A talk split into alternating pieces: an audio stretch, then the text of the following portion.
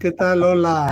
Muy bien, muy bien. Ya con el veranito aquí en el hemisferio norte echado encima, por lo menos donde yo estoy, la gente en la playa, haciendo ya mucho calor. Tengo que ir a visitarte, tengo que ir a visitarte, Lola, porque aquí ¿No? hace mucho calor, la verdad que no. A mí me gusta el fresquito, pero fíjate, estamos en, destinos contrariados. A ti te gusta el calor, a mí el fresquito. Yo me cambiaría contigo, tú conmigo. Hombre, total, ahora mismo, vamos. bueno, aquí estamos, la doctora Lola Paricio, aquí. Y Miquel Lizarralde. ¿Eh? Ahí, ahí. Ahí. Ahí. Para eh, atender vuestros casos, vuestras peticiones, debatir. Sabéis que no somos nosotros los que hacemos este programa, lo hacemos entre todos, que ahí ponéis, escribís en las cajetillas de nuestros respectivos canales de YouTube, comentarios que ayudan a la gente, eso es muy de agradecer. Si os gusta lo que hacemos, Lola, que nos sigan, ¿verdad? Que, le den que nos sigan. Eso es, que se suscriban al canal de Miquel Izarralde o a mi canal, darle a la campanilla y sobre todo también compartir. ¿eh? Mm. Porque compartir eh, se le da difusión a lo que estamos haciendo aquí a otras personas que, para poder darle voz también a esas otras personas, ¿no? Eh, que no saben, no saben muchas veces cómo a quién contar, ¿no? el tema, las opiniones, ¿no? Y, y, para ello, pues nos mandáis un audio de voz o un vídeo que ya hemos recibido algunos vídeos con los hemos recibido, hemos recibido, pronto vamos a ir poniendo, sí, sí, sí. Vamos a ir poniendo vídeos y ya veréis cómo la dinámica es, es precioso, ¿no? Porque está ah, la, persona que está haciendo la pregunta, pues también está presente con su forma física, su forma de hablar, eh, las cercanías, hay una, una mayor cercanía, ¿no? Y lo podéis hacer pues al teléfono que aquí aparece, al 688-736631, con el más 34 si llamáis fuera de España. Como ha hecho, ¿quién? Esther. Esther, Esther, que hoy nos quedamos en España, no nos vamos a mover de aquí, que es lo bueno, que viajamos gratuitamente a todos los lugares del mundo.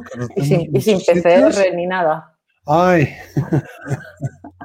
y sin mascarilla ni PCR. Eso, ya no se nos va a olvidar nunca. Vamos a escuchar a Esther, que nos cuenta. No te lo pierdas, es muy interesante. ¿eh?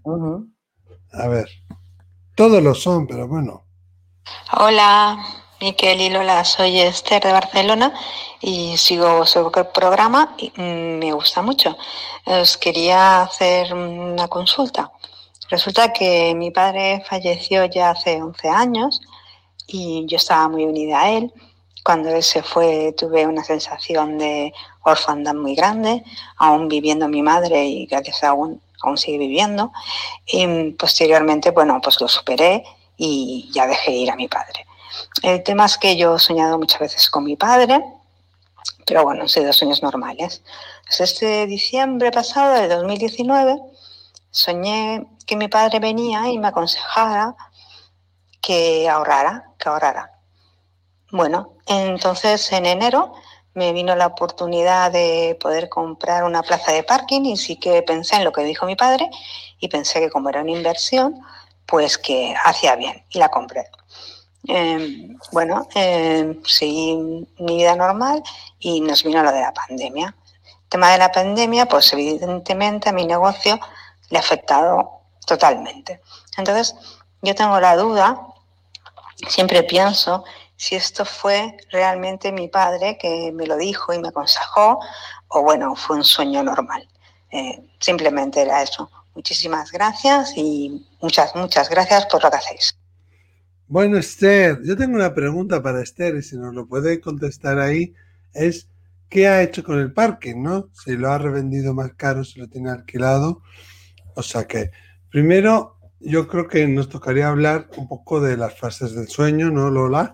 Aunque el sueño es un, bueno, es una temática muy profunda. Yo lo que sé y lo que podemos distinguir es normalmente como tres tipos distintos de sueño y alguna vez aquí Lola ya nos ha hablado de los tejedores de sueños, ¿no? Primero, que unas tres horas necesitamos desde que nos dormimos para entrar en esa fase profunda de sueño. ¿eh? Y normalmente lo que mm, soñamos al principio de la noche son cosas que nos han quedado pendientes durante el día. O la película que hemos visto, ¿sabes? O las cosas que nos han sucedido, que nos hemos enfadado con alguien y eso que ha quedado como pendiente, ¿no? Y una vez que pasan esas tres horas, entramos en lo que se llama, eh, bueno, en, el sueño más profundo. Tenemos las ondas delta, zeta, etcétera, que eso sería muy largo de explicar, pero diríamos que cada, mm, cada dos horas y media más o menos tenemos fases de REM y no REM o de MOR, que se llama en español, movimientos oculares rápidos, que es donde sueñas, donde estás viendo ahí eh, que la persona se le mueve los ojos, y movimientos de no REM, o sea, fases de no REM o de no MOR, que es donde realmente descansas. Entonces, digamos que las tres primeras horas para empezar a tener un sueño profundo. Después, como cada dos horas y media, tenemos al menos un ciclo de REM, no REM, que dura cada uno más o menos 45 minutos. Y después, eh, y ahí, hacia el principio, eh, son los sueños que decíamos que nos ha quedado pendientes, ¿no? Eh, después empezamos a, tener lo siguiente, lo que yo he observado a través de la práctica, que tampoco es científico lo que estoy diciendo al 100%. Después ya más adentro, ya una vez que pasan esas tres horas, dos horas y media, cuatro horas, puede haber ahí a veces miedos que se reflejan, otras veces esperanzas, expectativas que se reflejan, sueños que te han quedado incompletos, coincidiendo más o menos con el ciclo circadiano, el ciclo vital de las 3 de la mañana, entre las 2 y las 4 de la mañana, si nos hemos acostado, por decir así, sobre las 10 o 11, pues ahí es donde podemos tener eh, encuentros con espíritus. A menudo el espíritu nos puede dar mensajes. Y luego tenemos lo que se llaman sueños premonitorios que ya Freud ya hablaba de, ese tipo de sueños, aunque los llamaba de otra manera, ¿no? pensamientos o no recuerdo cómo. y, esos sueños son los que normalmente soñamos hacia el final de la noche, ¿no? O cuando te despiertas y te vuelves a, a, dormir, a quedar dormido por media hora más, eso que dices, venga un ratillo más, y apagas el despertador y ahí sueñas normalmente, ¿no? Entonces tendríamos lo que de alguna manera es un recuerdo del día, que es al principio de la noche. Después tenemos los miedos, los bloqueos, seguido más o menos, aunque repito, no es científico, lo que yo es mi experiencia. ¿eh? Eh, eh, tenemos las expectativas, las sí, de alguna manera lo que desearías para tu vida. Sobre las 3 de la mañana tenemos muchas veces encuentros con los espíritus y a veces ahí hay mensajes y luego tenemos los sueños premonitorios, que normalmente es hacia el final de la noche. Que esos sueños premonitorios pues, pueden ser sueños premonitorios, que no haya ningún espíritu involucrado. Que yo sueñe que yo voy a ir a casa de Lola y voy a estar en la playa divinamente, estupendamente, pasándolo genial. Entonces digo, anda, he soñado, ¿no? A mí me pasó, me desperté diciendo, he soñado con la que va a ser mi casa. Vi la que va a ser mi casa. Y cuando fui a, ver mi piso, que, que, alguna vez creo que lo he contado, ya lo tenían vendido, ya lo tenían apalabrado, a los dos días se firmaba. Y al, ver, eh, al verlo, al estar allí visitando, recordé el sueño. Y resulta que, bueno, una serie de casualidades, los compradores se echaron para atrás y al final pude obtenerlo yo, ¿no? Y yo tuve un sueño, pero no había ningún espíritu, sino que en el sueño se me formula, se me presenta una información, ¿no? Pero muchas veces, ¿qué pasa con los espíritus? Que nos van a ayudar a tener una vida mejor. Siempre digo yo que es como un águila que nos ven desde arriba y ven nuestra vida y ven como las opciones que en la vida se nos van a ir presentando.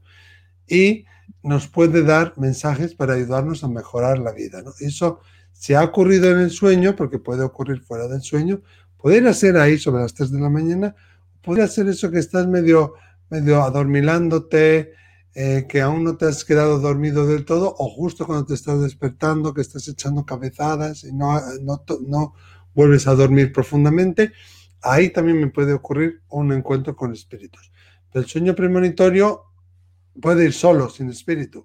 Y el espíritu me puede dar una información que me ayude en mi vida. ¿no? Yo creo, no sé qué opinarás Lola tú, después de hacer este resumen, estoy un poco rápido, pero yo creo que es su padre, yo creo que sí. Y, a mí me queda la duda de qué has hecho con el parking. ¿Lo has alquilado y te ha ayudado a tu negocio?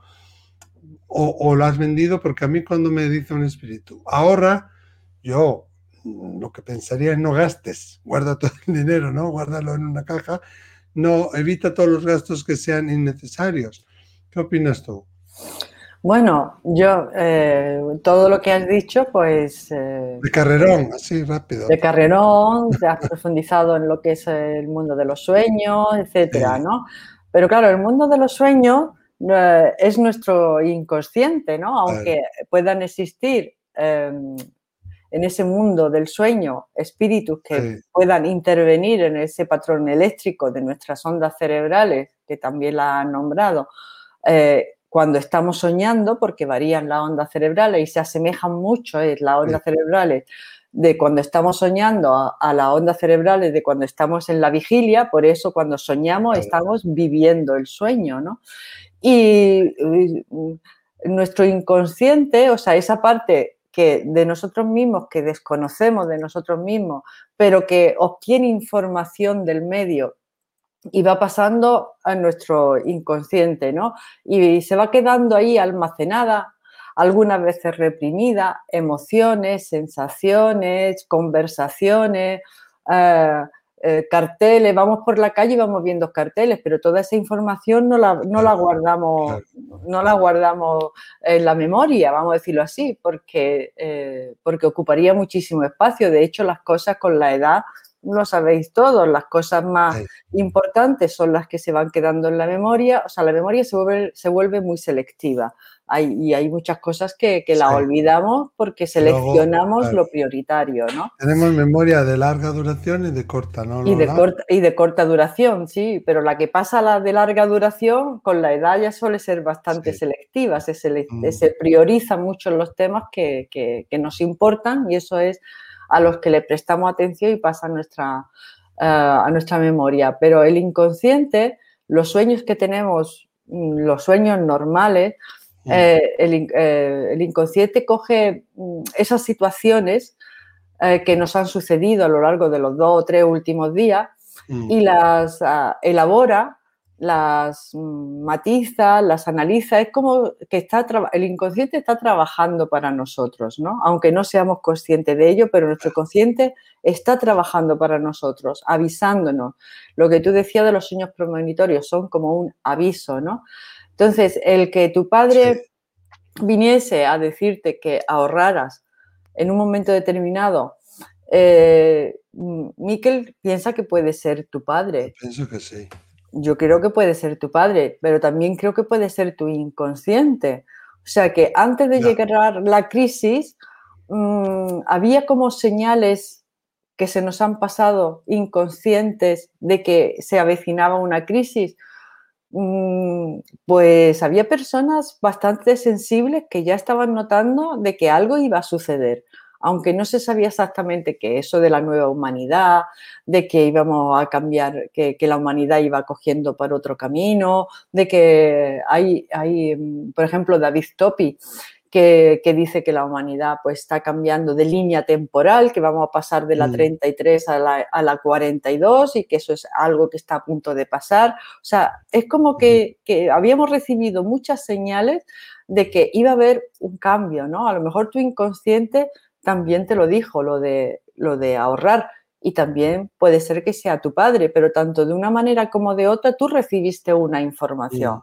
¿eh? que es a la hora de la práctica, ¿no? Tú recibiste una información y con esa información, según he entendido en el audio, con esa información se te presentó la oportunidad de comprar un parking y tú recordaste, en ese momento recordaste la información que habías recibido en el sueño.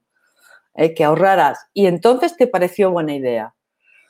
O sea que con esa información te pareció buena idea comprar el parking.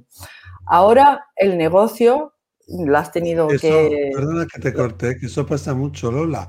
Has tenido un sueño, no te acuerdas, y cuando de repente ves algo o ocurre una situación, es como que rememoras todo el sueño, ¿no? Como de repente... eso es, y dice, ay, mira, ahora me acuerdo de esto, de esto, de esto, ¿no?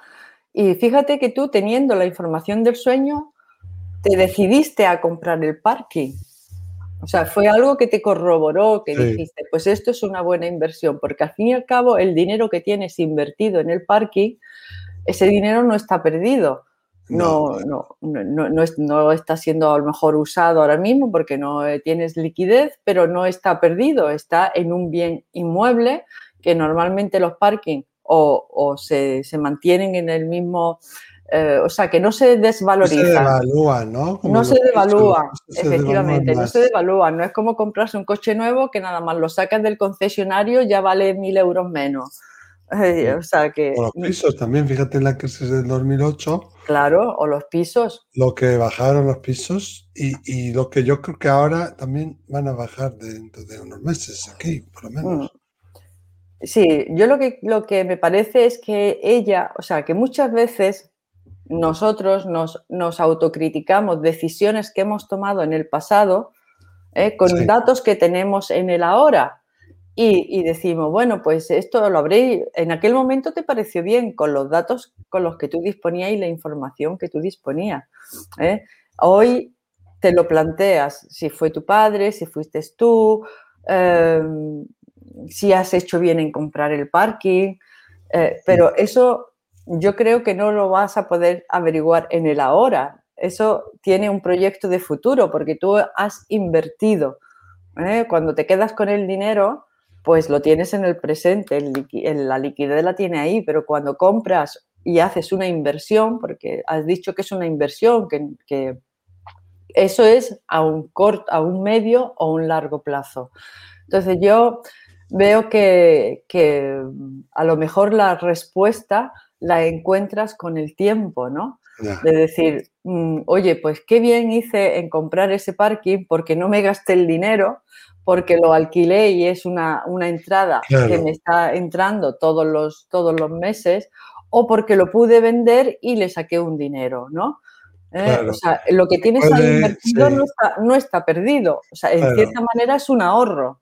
Es lo que yo quería puede, decir ella. Puede ser, Lola, que si se lo hubiera quedado y el negocio empieza a ir mal, dices, pues con este dinero pues pago las nóminas, con este dinero y sostienes. Y sostienes algo. Eso y yo antes he dicho, ay, pues no sé si yo hubiera comprado un parking igual, pero es verdad que si tú, si ella hubiera tenido el dinero y el negocio empieza a ir peor por la pandemia, ese dinero lo usas o tienes la tentación de usarlo para sostener unas cosas. Exactamente, para reflotar. El inmueble no. Eso es, para reflotar. Y, antes decía Lola que hay personas que no compran viviendas, ¿no? Hay gente que hace inversiones que, que decimos, bueno, pues lo mejor es comprar una vivienda. Pero hay personas que no, ¿no? No, no, no. Antes te en alguna ocasión te he comentado que, por ejemplo, mis padres el dinero que ahorraban lo invertían en parking. Porque, porque pensaban que, era una buena inversión. Yo creo que de hecho sí que lo es, porque el parking eh, tiene un gasto de comunidad mínimo, no lo tienes prácticamente siempre alquilado. Eh, no tienes las dificultades que puede tener un piso, de que se rompe un inquilino, que se le rompe la lavadora, o que hay que pintarlo, o que tienes que estar. O las persianas, o lo que sea. O sea, que eso, todo eso te lo quita de en medio. Un parking es, pues, es, Oye, y si hay que pintar o limpiar, lo hace la comunidad entre todos. Lo hace la, Efectivamente, lo hace la comunidad, la limpieza, eh, las zonas y, encima se paga normalmente se paga muy poco por un, por la comunidad de un parking porque aquí no tiene gasto, no tiene gasto de luz, no tiene gasto de agua, prácticamente nulo, ¿no? A no ser que sea un parking vigilado con un conserje allí que esté 24 horas o con un vigilante que entonces sí te va a subir, pero si no, los parkings no tienen prácticamente mantenimiento, ¿no? Entonces, pues yo te diría que, que esperaras, ¿no? Que esperara, mm, porque a lo mejor muchas veces pensamos que hemos cometido un error y luego con el tiempo nos damos cuenta de que ese error fue lo mejor que podíamos haber hecho, ¿no? Eh, eh, en nuestra Claro, también se pasan situaciones de impaciencia, ¿no? situaciones de crisis. Si tú has tenido que cerrar tu negocio, pues dices, mira, si hubiera tenido este dinero, pero es lo que dice Miquel, a lo mejor lo hubieras invertido en el negocio y el negocio finalmente también hubiera sido cerrado, hubieras perdido todo. O sea, que uno, lo que está, lo que uno ha hecho, lo ha hecho. Y luego los juicios que uno se hace a uno mismo por las cosas que ha hecho, es un machaque mental que, que en España se dice a lo hecho pecho, ¿no? Claro. Que es como decir, mira, lo que has hecho, lo has hecho, tira para adelante y vamos a ver eh, de dónde, a, dónde, a dónde te conduce esto, ¿no? A lo mejor mañana se te presenta alguien que quiere comprar el parking. Es que no sabemos. Pero desde el ¿Eh? punto de vista que decías tú, Lola, de que no tiene gastos. Es verdad. una buena inversión. Eso es, ahí podemos decirle que es una buena inversión. Es una buena inversión. Pensado desde ese punto de vista. Es una buena inversión y hay gente que prefiere, pues te digo, el caso de mis padres, ¿no? En vez de comprar un, mm. piso para invertir, pues prefieren comprar varios parkings que al final te van a dar menos quebraderos de cabeza y, y, te van a dar un dinero. Es verdad que no tanto como un piso, pero también te, va, te van a rentar todos los meses. Es más, eh, ¿cómo decirte? Tú alquilas un piso y el inquilino te puede pagar, no te puedes pagar, puede, puede venir la crisis también y ahora qué haces, ¿no? Eh, y sin embargo, un parking es, eh, hay menos morosidad, ¿no? Vamos a decirlo así, hay menos moroso en el parking porque también vale menos, ¿no? Y, y, si la gente, alguien no puede pagar un parking, pues te dice, mira, no puedo ya pagar el parking, puedo aparcar el coche en la calle, ¿no? Que no es lo mismo que una vivienda que dice, mira, no puedo pagar y ahora dónde voy, ¿no? Pues déjeme un mes más, ¿no? ¿Y qué haces con la familia? E, es, más, más quebraderos de cabeza, más problemas, ¿no? Entonces, Esther, yo te diría eso, que, bien fue tu padre el que te lo aconsejó mm. o bien fue tu inconsciente que ahorraras. Creo mm. que comprar un parking puede ser, puede ser una forma de ahorro puede ser una forma de ahorro, ¿no? Y de hecho tú das esa pista, ¿no? De decir, cuando se me presentó la ocasión, me acordé de mi sueño y dije, esto es lo que tengo que hacer. Esto, ah, voy a comprar esto, esto es lo que tengo que hacer con el dinero, ¿no? Eh, lo que pasa es que en momentos de crisis, pues a uno le surgen dudas, qué podía haber hecho, qué no podía haber hecho. Eh, el tiempo nos lo dirá, ¿eh? El tiempo, nos, lo dirá, el tiempo nos lo dirá. Bueno, ya sabes que siempre empezamos con una cita últimamente y los oyentes nos podéis vosotros poner la cita que os guste y que la leeremos aquí, ¿verdad, Lola? Por supuesto, vuestra cita favorita. Aquí estamos escogiendo la de hoy, es una cita favorita mía, me gusta mucho esa. De Lola, de Lola Aparicio. De Lola sí, Aparicio. Lola Aparicio, bueno, es de Buda, ¿no? Los de... Sí, pero tu cita favorita. Sí. Te dice, el dolor es inevitable, pero... El sufrimiento es opcional. Depende de ti, de tu actitud. De tu actitud frente a la adversidad o frente a, los acontecimientos que te vienen que no te, que te pueden causar dolor. El dolor es inevitable. Pero el sufrimiento es opcional. El sufrimiento, el sufrimiento ahí, el sufrimiento es opcional. Claro. Entonces, si hay una cita que te gusta, escríbenoslo en la cajetilla de debajo del vídeo y la leeremos poniendo el autor y diremos a fulano, le gusta esta cita y lo pondremos aquí en el programa. Esther, si nos ves, si ves este programa, si lo escuchas en Spotify, dinos qué has hecho con el parque, si lo alquilas, si estás contenta con la inversión, si no, estamos aquí con un poco con, con la intriga. Y tanto si, si, si es Esther o como otras personas que hayan tenido casos similares, pues esperamos haber, haberos podido ayudar. Pero Lola, yo creo que un día deberíamos hacer un monográfico de sueños, porque da para tanto, el tema de sueños da tanto, que sería interesante. Sería muy interesante que nos contarais sueños y traer aquí varios sueños, varios ejemplos de, de, sueños eh, y, la simbología también que tienen los sueños, que es muy interesante, sí. La simbología arquetípica del sueño. Ahí está. Muchísimas gracias. Esperamos que os haya podido os hayamos podido haber ayudado. Hasta la próxima, Lola. Hasta la próxima, amigos. Adiós.